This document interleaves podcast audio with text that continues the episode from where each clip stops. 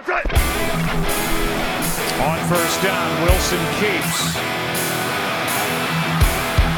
Surveys, nowhere to go, and back in the end zone. Touchdown! What a catch by Tyler Lockett!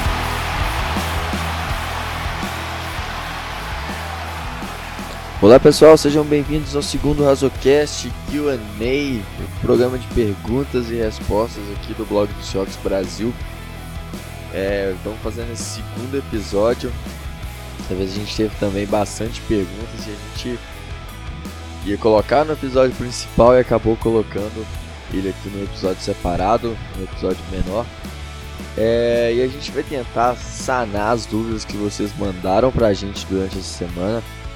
E se você tiver alguma dúvida, ou que quiser perguntar alguma coisa, só mandar pra gente no, nas nossas redes sociais, só procurar no Twitter Uh, procurar no, no Instagram BlogSeahawksBR também, é, no Facebook Blogs do Seahawks Brasil e procurar algum dos nossos membros, eu, o Alexandre, o Pedro, o Wagner, mandar pra gente é, pra gente lá. Quem tiver no grupo também, nos grupos de WhatsApp que a gente participa, só perguntar que a gente tenta responder as perguntas de vocês aqui no episódio de perguntas e respostas. Bom, então vamos lá passar direto pela pela pra parte das perguntas. Não se esqueça antes também de ouvir o nosso podcast de que a gente soltou na terça-feira, que é o podcast falando sobre a, a semana passada, semana 8 da NFL, juntamente com uh, uma prévia sobre o próximo jogo contra o Tampa Bay Buccaneers, que vai ser no próximo domingo. Então, é, vamos parar de enrolação e vamos lá começar essa parte de perguntas. E a primeira é do Johan e do Dudu Papira. Ken Norton Jr. permanece para o ano que vem? Ou vocês acham que ele vaza? merecimento ele merecia sair, né? Assim, Seattle tá aí mostrando que a gente vem sofrendo bastante com a defesa e a gente tem talento na defesa. O grande problema é esse, né? Se, ele, se a gente não tivesse talento seria uma coisa, mas existem jogadores bons na nossa, no nosso time e ele não tá conseguindo fazer isso render. Eu acho que isso vai isso pesa bem mais do que o que a gente normalmente reclama de Brian Schottenheimer, por exemplo. Então, pode ser que não, não segure muito não. É, e na, na parte de, de acertar os erros que não tá dando certo, né? São já quase entrando aí na, na semana 9 e ainda não consegue ajustar erros que ele vem enfrentando desde o começo da, da temporada, né? Então, realmente, como o Otávio falou, são jogadores de muita classe, porém que não estão sendo coordenados da forma que devia ser coordenado, então acredito também que ano que vem, se continuar desse jeito, ele não permanece, não. É, eu também acho que é, ele fez o ano passado, ele fez um, uma boa defesa, mas esse ano caiu muito de produção. É, eu acho que muito provavelmente ele vai, a gente vai ter um novo coordenador defensivo na próxima temporada. Próxima pergunta do Henrique. É, o que vocês acharam da partida do Corey Barton? Bom, o Corey Barton entrou basicamente num drive, né? Como o Seattle dominou bastante aí, que a gente vai falar mas Seattle dominou bastante o jogo, ele se permitiu fazer algumas trocas. Então ele entrou um pouco. A gente esperava que fosse no lugar de Kendricks, mas foi acabou sendo no lugar de, de KJ Wright jogando do lado de Bob Wagner. E assim, foi muito pouco tempo, assim, acho que foi um drive. Ele não cometeu nenhuma falha, mas também não fez nenhuma grande jogada. Então assim, foi bom ele ter visto ele em campo, né? Mas assim, a gente não teve tanto material para poder avaliá-lo. É outra pergunta de, de hoje aqui é do Alexander. Até o momento, tendo em vista contratos e atuações, quais jogadores que devem deixar a equipe em 2020? Bom, vamos lá. Seattle tem a uh, Jadivion Clowney, que vai acabar o contrato da ATEG esse ano. Ele, a gente vai, é melhor deixar para discutir mais sobre o desempenho dele durante quando falar sobre a partida. Mas assim, provável que Seattle tente uma extensão. Né? O grande problema é que vai estar junto com Jaron Reed, que estava suspenso esses jogos todos. É, eu continuo dizendo que a gente precisa ter um pouco de paciência com ele, porque ele não estava treinando esse tempo inteiro e tal. Ah, isso pesa, né? Para pegar um entrosamento com, com o resto da equipe.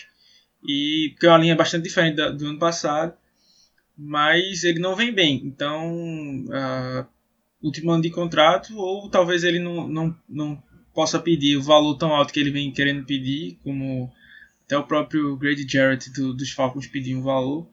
É, não pediu um valor nessa faixa, ou então o Seattle pode fazer até uma coisa parecida com o que a, fez com o Clark, tentar uma tag, trocar o jogador, coisas desse tipo. Fora isso, acho que a gente tem Justin Breed, que tá para ser cortado, acho melhor a gente falar dele mais quando for durante o jogo, até para falar para possíveis substitutos. Mas eu acho que os grandes é, candidatos para saírem hoje são esses. O resto da maioria dos jogadores tem contrato pelo menos para até o fim do, do ano que vem. Mesma coisa. Eu acho que os únicos jogadores em deadline em Seattle é Britt agora e talvez, caso não vá renovar, né, o Clown também. Pode ser que rode que vem. Tem o Kendricks também que vai acabar o contrato, né, mas a gente sabe que o Kendricks tem a questão da, da sentença dele sair, então nem é, nem é tão provável que Seattle consiga uma troca para ele, por exemplo, ele tá jogando mal, mas sabe também que não vai provavelmente não vai conseguir renovar com ele, e talvez ele não esteja nem mais jogando futebol ano que vem. Talvez aí a gente ainda possa ver uma troca pelo Penny, então acho que também pode ser que saia. É, outra pergunta, essa é do Dan Felistrovski e o do Guilherme Menegali.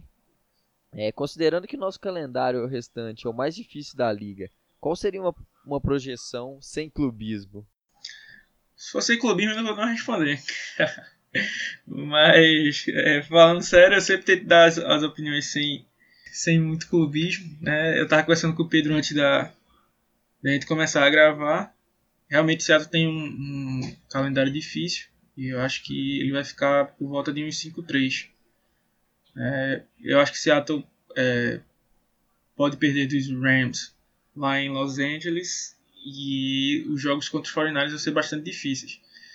É, lembrando que a gente vai ter, depois do jogo contra os Bucks, a gente vai ter quatro jogos seguidos no horário nobre. Né? Contra os 49ers, contra os Eagles, contra os Vikings e contra os Rams. Então esses jogos aí são horário nobre. A gente sabe que o Wilson, Russell Wilson tem um pega um turbo quando ele está jogando em horário nobre, né? Então pode ser até que, que Seattle possa tropeçar em outro jogo e não nesse, mas o que eu colocaria, assim, os jogos contra, contra os Rams e contra os 49ers poderia ser os mais prováveis de Seattle perder. Os outros eu consigo enxergar, apesar de não serem times de, é, fáceis, né, é realmente um, um, um, calendário bem difícil, eu acho que Seattle pode acabar saindo com a vitória. É, eu também concordo com... Eu acho que a gente tem um, muitos jogos difíceis, 49ers tem que enfrentar duas vezes e os 49ers mostrou ontem ser um time realmente forte. É, eu acho aí, depois, até, até ontem eu tava assim, ainda falando, ah não, a defesa, o ataque, eles estão vencendo muito em função da defesa, o ataque não tá demonstrando toda essa potência, mas ontem eles confirmaram assim que são dos times top top 3 da NFL. Acho que hoje eles brigam aí com, com Saints e, e, e Patriots para ser no momento o time mais forte. É, e, e a gente vai ter que enfrentar eles duas vezes. Lógico, é, é jogo dentro de divisão, nunca, nunca é fácil, não vai ser fácil para eles, sem dúvida nenhuma, mas é, é complicado. É, Tampa Bay, eu acho que próxima semana a gente ainda vai falar, é um jogo pode ser mais tranquilo. É, tem os Cardinals também, que é um jogo mais tranquilo, mas tirando esses aí, todos são bem difíceis. Eu acho que consegue aí, é, pelo menos, mais, mais quatro vitórias, eu acho que consegue. A próxima pergunta é do Thiago Batista. Ano passado, nossa defesa demorou para pegar, pegar no tranco. Podemos sonhar com algo maior do, do wildcard? Ou é melhor colocar os pés no chão e esperar o Seahawks fazer um bom draft e estruturar o time para a temporada que vem? Eu acho que eu fico no meio do caminho nessa, nessa pergunta. Eu acho que a gente deve sonhar com com o wildcard, porque acredito que com, como a gente estava falando sobre calendário, acredito que como o nosso calendário é o mais difícil da liga, onde como tava, a gente estava realmente conversando, a gente deu um 5-3 para o restante da temporada, né, terminando 11-5, Eu acho que a gente vai para wild card sim. Não, não acredito que a gente vá para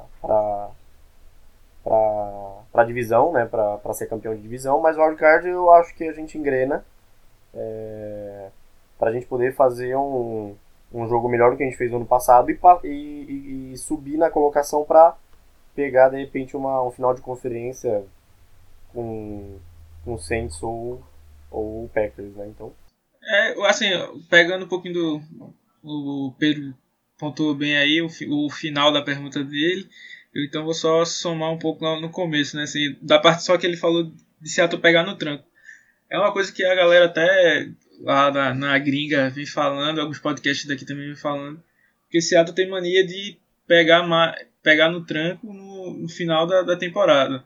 Mas a gente come, teve um começo de temporada muito bom. O que está gerando grande dúvida na galera é: será que Seattle é só isso?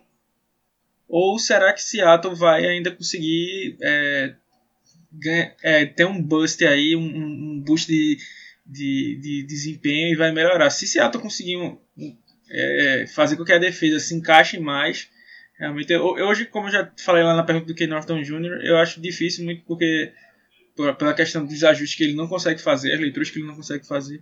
Mas se Seattle conseguisse deixar a defesa um pouco mais, assim, em questão de desempenho no nível do ataque, é, a, gente, é, a gente poderia ter mais, mais consistente, a gente poderia ter um, um é, realmente esse, esse empurrão aí, essa pegada no tranco, e aí complicaria até para próprio, pro próprio, os próprios 49ers, porque uh, a, o quarterback nessa NFL é uma liga de quarterbacks e é, poucos quarterbacks são do nível de, de Russell Wilson. E Garoppolo é longe, de, tá bem longe do nível de, de Russell Wilson. Né? Então, assim, ainda assim, a gente ter Russell Wilson no ataque é um, é um grande diferencial. Então, é, se a gente pegar no tranco, a gente tem mais, mais esperança, assim, de no mínimo ir pro, pro wildcard, né? Mas aí a gente tem que, tem que ver se a gente consegue colocar essa defesa nos eixos aí. É como a gente falou no começo, né? Tem peça fenomenal na defesa, tem nomes de grande poder, tem como melhorar essa defesa, só precisa acertar os pontos que são simples, são coisas que a gente acerta de um, dois jogos é, para frente. Acertando isso, a gente, como o Ale pontuou perfeitamente, a gente pode até dar problema para os Niners. Então, aí a gente volta pro clubismo, coloca um 6-2 aí pro resto da temporada, ganhando a, a divisão. Então, é, é tudo uma questão de ajuste. Acertar o ajuste para poder também dar medo no, no restante do, do, da schedule do, do Seahawks. Né? Então. A gente vai enfrentar, uma das coisas que, é, que eu queria pontuar é que a gente vai enfrentar os nossos principais concorrentes à Wild Card. É, a gente enfrenta os Eagles ainda, a gente enfrenta os Vikings. E os próprios é, Rams, né? E os Rams e também os Panthers. Os Panthers também, apesar da derrota de ontem, vinham ainda tem uma boa exato. defesa. Ainda são nossos, nossos rivais, né, para wildcard. Então. Sim, então a gente enfrenta eles. Isso aí é importante. Vencer uma disputa direta é assim, é jogo, como a gente diria no futebol, é jogo de seis pontos. Exato. É, então é. E, e os 49ers, é, vale bem lembrar também. É, ano passado, os Rams, na, no final da temporada, eles caíram muito. Então, acharam um jeito de parar aquele ataque. Então, pode ser que aí, é, no, mais para o final da temporada, algum time é, acabe conseguindo parar esse ataque e também é, dar um, jeito de, de segurar a defesa. A defesa não tô zicando nada, não gosto, não, não acho que, que isso vai acontecer e torço para que não, que não aconteça lesões com eles, mas é uma coisa que todo time está suscetível, então é, pode ser que aconteça. Então tá aberto a vaga, né, tá, a disputa ainda tá aberta, tanto é que assim a gente já tem a bye week, que dá uma revigorada no time. Eles não têm bye week. E, é, e a gente tá aí. Tem só. São dois jogos. Então, se a gente vencer os dois jogos contra eles, já a gente já. Já empata aí. Lógico, contando que vamos vencer mais, né? É, mas é uma diferença. é um, é um não é algo que está totalmente fechado, assim, os não é como os Rams no ano passado que a gente via que era um time que, que já tinha que a gente não tinha condição de brigar mesmo por, por pós-temporada, por título de divisão. Passando aí para a próxima pergunta, então, é, o que esperar da nossa secundária? Quais movimentações e, quant, e quantos são flexíveis? Blair e Diggs. Pergunta aí do Kelvin Yota. Vamos lá, a gente tem um post falando sobre o Condre Diggs. É um cara extremamente versátil. Na verdade, eu comparo ele bastante com o Guamari, que a gente draftou esse ano. É um cara é, bem dinâmico, tem uma velocidade muito boa e consegue jogar como uh, no slot, consegue jogar uh, de free safety, até poderia encaixar como strong safety ou outside corner. Cara bem versátil, né? Consegue fazer muitas funções. É, então, tipo, lá no, no, post que a gente fez, tem explicando bem como é que ele poderia se encaixar, é, tendo em vista é, a, a temporada que o Blair vem fazendo, que é uma temporada boa, assim, tem alguns altos e baixos, a gente fala mais durante quando falar sobre a partida, mas é, parece que pode encaixar aí o, o Blair e o McDougall se todos estiverem saudáveis. Daí eu empurraria o Diggs para Nickel né? Eu até fazendo uma formação com três safeties, que às vezes dá para fazer isso. E até para parar de, de, jogar com base defense, né? É, eu tava vendo hoje um, um dado aqui. É, Seattle, tipo, é o time que mais joga em base defense. E são 100 snaps a mais pro segundo colocado, que é o Arizona Cardinals. Então, assim, por mais que ontem tenha encaixado um pouco mais por conta da interceptação do, do Michael Kendricks e tal, mas ainda não é o, o a situação né, ideal. Então, assim, é, a, a vinda de Dix foi um ótimo valor, assim, uma quinta rodada por ele, ainda ganhou um, uma sétima rodada do ano que vem, beleza, que é uma sétima rodada, mas ainda ganhou alguma coisa. E é um cara que pode, é, é aquele multitarefa, né, então, assim, então ele vai poder se encaixar em, em qualquer lugar. E como o Thompson é, não tá bem, né, então esse, esse reforço aí veio, veio bem a calhar. Eu acho que a, esse time de secundária que a gente trouxe agora, ele tá, ao meu ver, ele tá começando a ficar bem redondo. Porque se a gente começa, eu acho que três safety talvez seja, seja recuado demais. Eu acho que atualmente a gente precisa de uma defesa que seja no mínimo mais agressiva do que hoje. Então jogar com dois safeties. Eu coloco Blair e McDougall o melhor par do que é, McDougall e é, e Diggs. Então, para mim, seria Blair e McDougall na, na no, nas posições de safety. Taylor e. Taylor e Diggs como, como corner. Ou como. Como corner não. Como nickel. Então eu acho que a gente joga com dois safety, com dois nickel, e aí a gente enche o front seven para pressionar, para causar sec e para ter um ter uma mobilidade mais rápida, mais efetiva lá na secundária. Então, partindo para a última pergunta dessa série, é... vocês esperam uma evolução do nosso ataque so sobre o comando do, do, do, nosso aí atual coordenador ofensivo, Brian Schottenheimer? É, vocês acham que teremos condições de correr atrás do resultado? Pergunta do Fábio e do Dudu Papira. Olha, eu acho que a gente tudo bem que a gente perdeu jogos importantes que dava para ganhar nessa temporada. Realmente a gente tinha. A gente era elegível para ganhar todas essas últimas partidas que a gente perdeu. Mas a gente tem que lembrar também que ano passado ninguém dava, ninguém dava nada para Seattle. Os caras foram lá, foram para wildcard, perderam, beleza, mas ainda assim chegou lá. Deu um jeitinho, chegou lá. Então eu acho que a gente. E atualmente nesses últimos jogos a gente tem. A, a, o ataque tem engrenado melhor. Tem alguns erros aqui, um pouquinho ali, que dá para acertar até o fim da temporada, até os próximos jogos, né, para chegar no wild card bem redondo. Eu acho que dá sim para evoluir mais esse ataque. É, ele, tá, ele tá abrindo bastante o leque de, de, de jogada, então acredito que Brian ainda tem bastante coisa para mostrar esse ato. Acredito que ainda tem uma evolução grande vindo por aí. É, eu não, é, eu não sou um dos grandes críticos de Brian Schottenheimer, eu, eu, que na verdade é, tem aquela coisa, né? como a galera começa a criticar muito ele, quando ele erra, os erros dele são sempre maiores, os acertos ninguém enxerga e tal. Então, assim, é, ele comete erros, comete, mas ele dá a oportunidade de leitura para Russell Wilson, é, tá cada vez explorando mais a conexão Wilson-Lockett, né? Então ele tem, tem, um, tem boas saídas. E tem uma coisa também, assim, ele tá sendo aquele cara, é, estilo, como é, Mano Menezes, Celso Ruto, aquele cara da, da retranca no seguinte sentido, tá dando para ganhar, vamos empurrando. Porque tem, uma, tem um, fato também, eu não estou dizendo que é isso que está acontecendo, tá? Mas é, nenhum time da NFL fica abrindo seu leque de, de armas ofensivas de uma hora para outra, porque se você faz isso, você começa a dar é, tape para os seus adversários assistirem e depois você não tem mais nada para surpreender eles.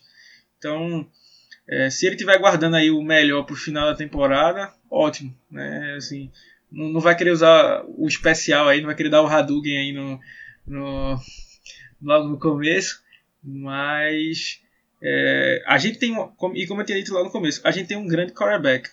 Então, ainda que a gente tenha um, um, um, ofensivo, um ofensivo que não seja tão bom, é, só ter o talento de Russell Wilson e peças boas como o Lockett, o DK Metcalf, é, o Chris Carson, é, ajuda. A gente está realmente precisando, talvez, de mais uma opção, né, ou de um recebedor, ou de um, de um tight end para suprir os snaps que iam para o Will Disley. É um cara de, de mais. Porque assim, o Lucky Wilson vem ajudando muito nos bloqueios. Né? É, eu não sei se ele tem um papel melhor para o Jacob Hollister, que é um cara que recebe mais passes, é um cara menorzinho, mas é um cara bem rápido, parece quase um, um slot receiver. Né? Então, a gente também tem até o John Russell aqui, não está sendo é, ativo nos jogos, não, não sei muito porquê, mas é, talvez a gente precisasse de um, precisando de uma pecinha ou outra aí, a gente tem, tem teto para ter um ataque muito bom. Né? A minha crítica hoje pro Schottenheimer é mais em relação a ele insistir muito igual. É, ele tem insistido muito com, com o Brown. É, e tipo assim, apesar de ter dado resultado em alguns momentos, ele, ele eu acho que a gente pegou boas peças no, no draft, pegou o, o Gary James, o, o Ushua. Então eu acho que eu tinha que ter mais, mais snaps desses caras, que na verdade ainda não teve. É, é no, no, ainda falta, falta. Eu queria ver esses caras em campo pra gente falar, pô, a gente escolheu certo no draft, a gente fez bom uso das escolhas. É, e até mesmo para conseguir é, mais variação de jogadas e, e sei lá, é, é, eu acho que isso aí falta um pouco no, no Schottenheimer. Mas eu gostei muito do. do tenho gostado dos planos de, de jogo dele. É, exceto contra os.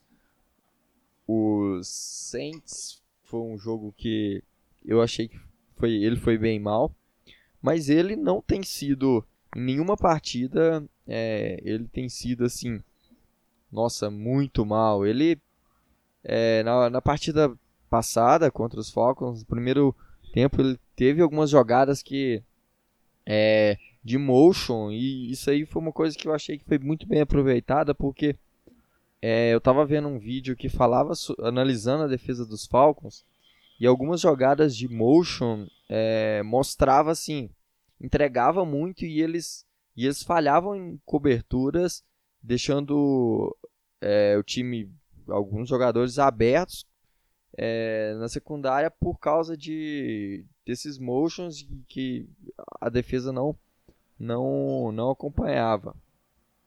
É, então acho que nesse ponto ele tem melhorado, o playbook tem funcionado. É, vamos torcer para continuar assim. É, e claro, o Russell Wilson é genial, então é, vamos deixar o homem trabalhar e que acho que pode evoluir. É, sim, mas eu acho que já está num nível que tá ok. Lógico, a gente quer sempre melhorar, mas ainda. Mas já, já tá no nível bom do ataque.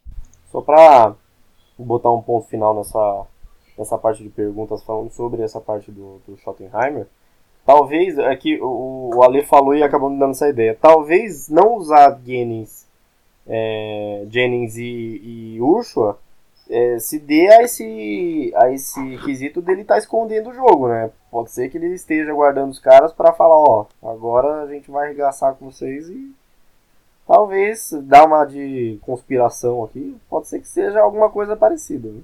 Tomara que ele tenha aí uma carta na manga e um dá uma de Bill Belichick e tira um invocar o Megazord no é, campo.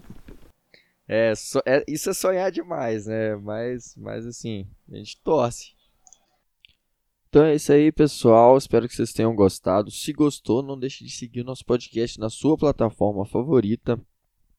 Estamos aí em todas as plataformas principais, no Deezer, no Spotify, no Google Podcasts, no iTunes, enfim. Na sua plataforma favorita, você segue a gente lá. Segue também a gente no Twitter e no Instagram, blog BR. Só procurar lá a gente. Não deixe também de seguir a gente no Facebook, procurar por blog do Seahawks Brasil. E também é, não deixe de curtir as nossas publicações lá no nosso site, no seahawksbr.com, onde a gente tem vários textos, tem texto todo dia, tem análise tática, tem textos sobre conceitos de futebol americano, tem o nosso Power Ranking, prévia, pós-jogo. Tá tudo lá no blog do Shocks Brasil. É só você entrar lá. Então é isso aí, pessoal. Muito obrigado. Até semana que vem e Go Hawks!